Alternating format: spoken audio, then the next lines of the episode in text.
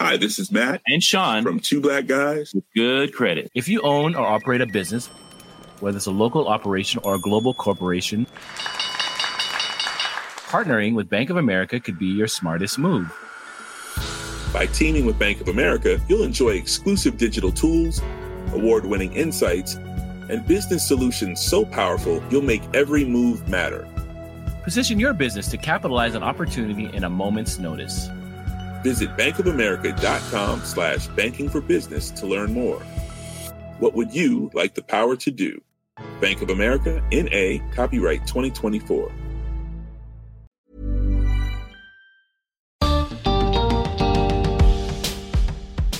Vivimos en una época en la que el debate público se está polarizando cada vez más. En una época en la que ya no escuchamos a los que tienen opiniones distintas a las nuestras. Bienvenidos al podcast de TED en Español, soy Jerry Garbulski.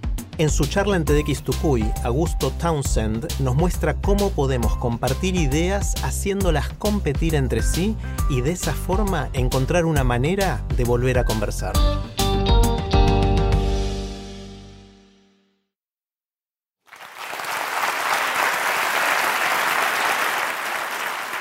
Nuestro país es maravilloso, tiene un futuro increíble eh, adelante, pero la verdad es que a veces me preocupa algo bastante, y es que no me queda claro con quién queremos compartir ese país. Si lo queremos compartir con todos o lo queremos compartir solamente con las personas que son y piensan igual que nosotros. Yo la verdad que lo que siento es que en lugar de un país somos como una eh, división entre bandos, ¿no es cierto? Entre bandos que no se reconocen unos a otros como interlocutores válidos y cuyos integrantes no necesariamente encuentran muchas cosas en común con los otros bandos. Por ejemplo, últimamente nos sentimos todos muy orgullosos de la gastronomía peruana, por ejemplo, pero no hay mucho más que eso que nos haga sentir que todos formamos parte de lo mismo. A veces pasan cosas como la inauguración de los recientes Juegos Panamericanos en Lima, y uno ve que somos parte de este pasado milenario y de estas culturas extraordinarias que nos han antecedido, y aparece este sentimiento increíble, pero no nos dura mucho, y al poco tiempo regresamos a nuestra realidad, que es la de ser un país dividido, desconectado, con este enfrentamiento permanente entre todos. Y les voy a contar cómo veo yo esta dinámica en tres ejemplos concretos. El primero es la política. En el Perú, las identidades políticas no son a favor de algo, sino típicamente son en contra de alguien, ¿no es cierto? El anti no necesariamente está mal. Por ejemplo, en estos días es bastante bueno que seamos anticorrupción. Pero el problema es cuando somos únicamente anti y no hay nada en lo que podamos decir estamos todos a favor eh, de. Y eso un poco se ve en la política, porque nuestros actores políticos no encuentran las maneras de generar estos consensos mínimos que necesitamos para avanzar como país. Están permanentemente enfrentados, enemistados. El segundo ejemplo que les quería es el del fútbol, del fútbol local. Uno va a ver un partido entre clubes peruanos y escucha cómo las barras insultan unas a otras en el estadio, ¿no es cierto? Y uno se pregunta, ¿por qué, por qué no se sienten satisfechos con el hecho de estar viendo un buen espectáculo, eh, ver a su equipo jugar, eventualmente ver a su equipo ganar, sino que tienen la necesidad de que el equipo opuesto no solamente sea derrotado, sino sea humillado, que lo golpeen y que no lo dejen levantarse. Y la razón por la cual ocurre eso es porque no lo están viendo como un rival, sino lo están viendo como un enemigo. Y la diferencia entre estas dos cosas es, es bien importante, porque contra un rival uno puede competir en una contienda deportiva y puede ganar o puede perder. Ambas son eh, resultados, digamos, válidos de esa competencia. Pero contra un enemigo uno no está en competencia, está en guerra. Y la guerra es distinta. En la guerra lo que tenemos que hacer es destruir al bando opuesto. Tenemos que darle tan duro que no se levante. Porque en las guerras a veces es mejor no dejar prisioneros. Y el tercer ejemplo que les quería decir es el del tráfico. Manejar en Lima es como transitar en un campo minado. Uno siente que en cualquier momento va a recibir una agresión de alguien más. Y ni siquiera queda claro cuáles son los bandos. Es como que es una guerra de todos contra todos. Y lo que hace esto es que uno asuma que la otra persona, el otro conductor, va tratar de sacar provecho de uno y por tanto la disposición natural que uno tiene hacia esa otra persona es de desconfianza y no de confianza. El problema es que en el Perú no estamos dispuestos a que se dé esta competencia entre ideas. Preferiríamos que las personas que tienen ideas opuestas a, las nuestras no existan, que desaparezcan. no queremos que ese bando sea parte de este país. Y todo esto se ha vuelto peor con un fenómeno relativamente reciente que son las redes sociales. Las redes sociales llegaron con esta promesa de democratizar la expresión política, que todo el mundo pudiese expresarse, ¿no es cierto?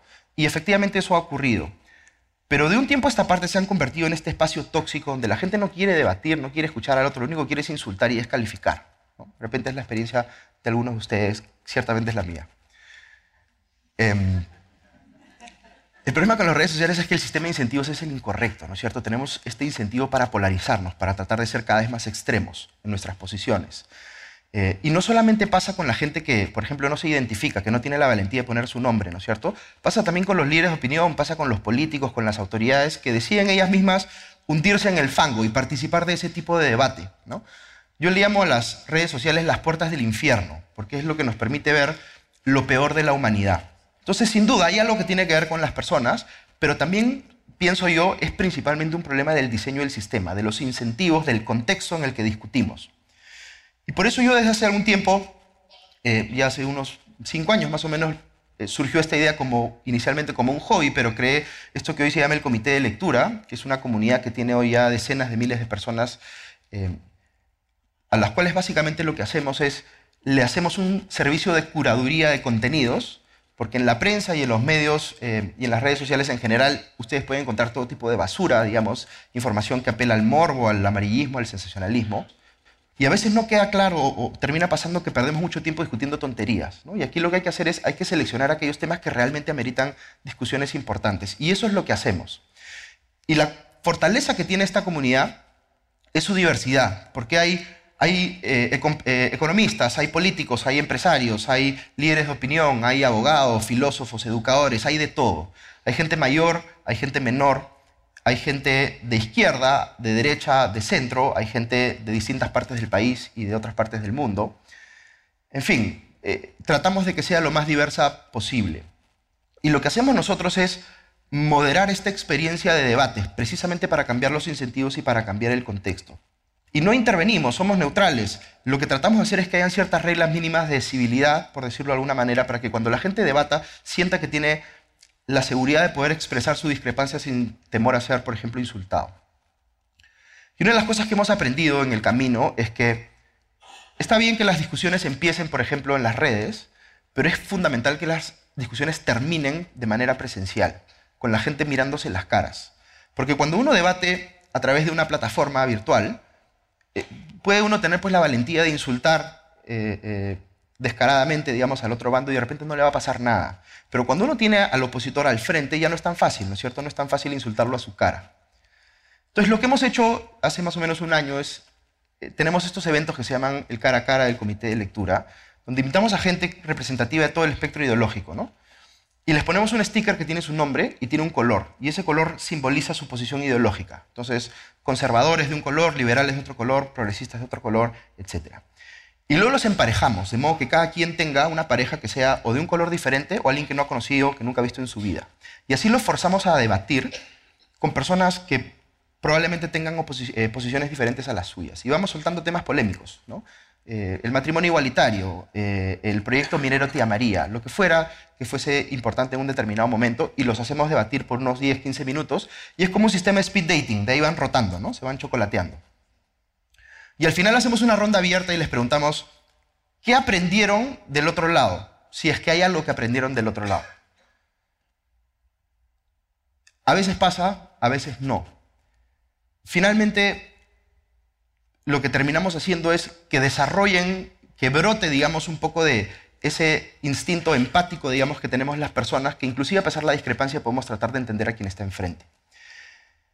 Cuando yo recién, eh, eh, digamos, eh, lancé o em, convoqué a la primera reunión de estos eventos, varios amigos míos, líderes de opinión, me dijeron, me parece bien bacán lo que estás haciendo, pero yo no puedo ir de ninguna manera, porque he visto la lista de invitados y ahí hay personas a las que yo no puedo ver ni en pintura.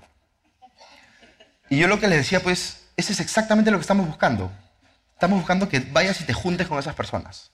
En lugar de estar insultándolas en, Twitter, ¿no? anda y conócelas. Eh, porque la incomodidad es un elemento fundamental del debate, del buen debate. Si uno no se siente incómodo debatiendo, es porque no está debatiendo con el adversario correcto, es porque está debatiendo de repente con alguien que tiene una posición relativamente similar a la suya. Entonces, como les explicaba, lo que estamos tratando de hacer acá es, es como usted, cuando ustedes escuchan esta anécdota que siempre se cuenta del chofer que en su país maneja como una bestia, ¿no es cierto?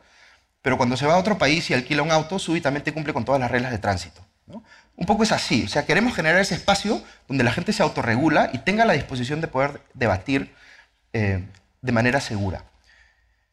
Y por supuesto que hay incomodidad, pero hay que aclarar que la incomodidad no tiene que ver con la incomodidad tiene que ver con enfrentarse a ideas diferentes, no debiera tener que ver con enfrentarse a insultos de otras personas. Eso está proscrito y afortunadamente no nos ha pasado hasta ahora.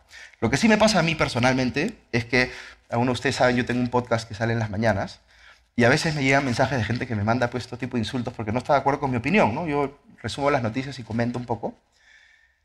Y cuando recibo estos insultos, lo que hago es les respondo con respeto y les digo, muchas gracias por escribir, eh, me parece que tu posición es válida, cuéntame un poquito más porque quiero entender tus argumentos.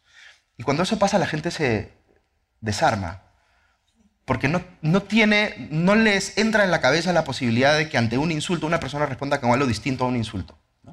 Y a veces lo que termina pasando es que me, dicen algo así como, mira, este, lamento mucho haber empezado así esta conversación, pero afortunadamente eh, siento que he aprendido un poco o, me siento un poco más confiado ahora de poder tener esta conversación con quienes están en el lado, en el lado opuesto. Cuando yo les cuento todo esto, de repente ustedes están pensando, pues sí, eh, me resulta familiar. Pasa eso en el Perú. En el Perú debatimos así de mal. Pero yo no soy uno de ellos. Yo soy una persona racional. Yo soy una persona razonable. No insulto, no descalifico. Y probablemente sea el caso, si es que Teta ha hecho bien su selección entre los invitados. Pero yo lo que les preguntaría es lo siguiente. ¿Cómo son sus redes sociales? ¿Sus redes sociales son un reflejo de la diversidad del país? ¿De la diversidad ideológica del país? ¿O son un reflejo de ustedes? Porque si ustedes tienen en sus redes sociales solamente personas que piensan más o menos igual, con diferencias marginales, entonces no están dispuestos a vivir a plenitud lo que significa la experiencia de vivir en democracia. Porque están generando estas burbujas, ¿no es cierto? Estas cámaras de eco, donde lo único que hacen es escuchar a la gente que ya piensa igual que ustedes y están retroalimentando sus propios prejuicios. Y esa es la costumbre que estamos perdiendo en el Perú. Estamos generando este, eh, estamos dividiéndonos en bandos, como les decía, ¿no es cierto? Estamos tribalizando el país y cada uno solamente quiere escuchar a su tribu. Y así no podemos progresar como país. Hay otro tema que les quería mencionar que tiene que ver con los políticos. Em, yo a veces, por ejemplo, cuando se muere un político en el Perú, leo el obituario, ¿no es cierto?, que sale en el diario y dice algo así como, este político siempre fue consecuente con sus ideas. Y se dice como si fuese algo bueno, ¿no es cierto? Porque claro, en una política como la nuestra, donde la tradición es que las, los políticos cambien de posición todo el tiempo, ¿no es cierto? Que sean unas veletas, que sean hipócritas. Claro, una persona que siempre defendió lo mismo, entonces se sale del molde, ¿no es cierto? Pero la consecuencia llevada al extremo es un problema, porque es una, puede ser una demostración de que una persona nunca tuvo la hidalguía o la honestidad intelectual de reconocer que estaba equivocado en algo. Que nunca dijo, el otro lado de repente sí tiene mejores argumentos que los míos. Y eso es lo que nos pasa todo el tiempo. Nadie está dispuesto a aceptar que el otro lado tiene la razón. Porque si estamos en guerra, ¿no es cierto? Es como darle el triunfo al otro lado. Y eso no lo, no lo admitimos como una posibilidad. Yo estoy preocupado, como les decía, hace bastante tiempo por este tema. Y creo que con todas las cosas buenas que tenemos como, país, con todo el potencial que nos hace ser un país increíble en muchos sentidos, no vamos a llegar a ningún lado si no resolvemos la manera como discutimos, si no podemos tener un debate mínimamente civilizado. No vamos a progresar, o en todo caso no lo vamos a hacer al ritmo que quisiéramos. Por eso yo creo que tenemos que hacer tres cosas, y ya se las he venido de alguna manera diciendo en, en la charla. La primera es que tenemos que exponernos a las opiniones diferentes. No podemos seguir viviendo cada uno en nuestra burbuja y hacer como que todo lo demás no existe. Ya eso no puede seguir siendo así. Lo segundo es que tenemos que empezar a asumir que sí podemos estar equivocados y que no tiene nada de malo que estemos equivocados. Si en un país la gente no asume eso como una posibilidad, las discusiones tampoco no van a ningún lado. Y lo tercero, que para mí es lo más importante, es que está bien que los peruanos seamos o nos entendamos unos a otros como rivales. Podemos ser rivales en la política, podemos ser rivales en el mercado, ¿no es cierto?, entre las empresas, o podemos ser rivales en los deportes. Pero lo que nunca debiera pasar es que entre peruanos nos sintamos que somos enemigos. Gracias.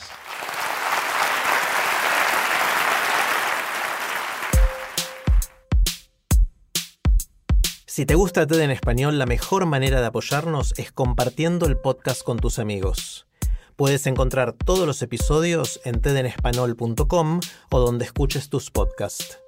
Soy Jerry Garbulski y te espero en el próximo episodio.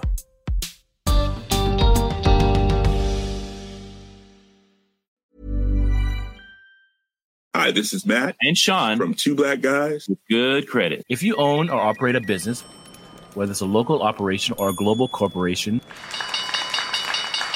partnering with Bank of America could be your smartest move.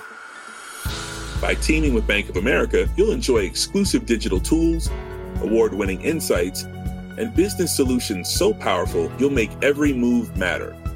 Position your business to capitalize on opportunity in a moment's notice. Visit bankofamerica.com slash banking for business to learn more. What would you like the power to do? Bank of America, N.A., copyright 2024.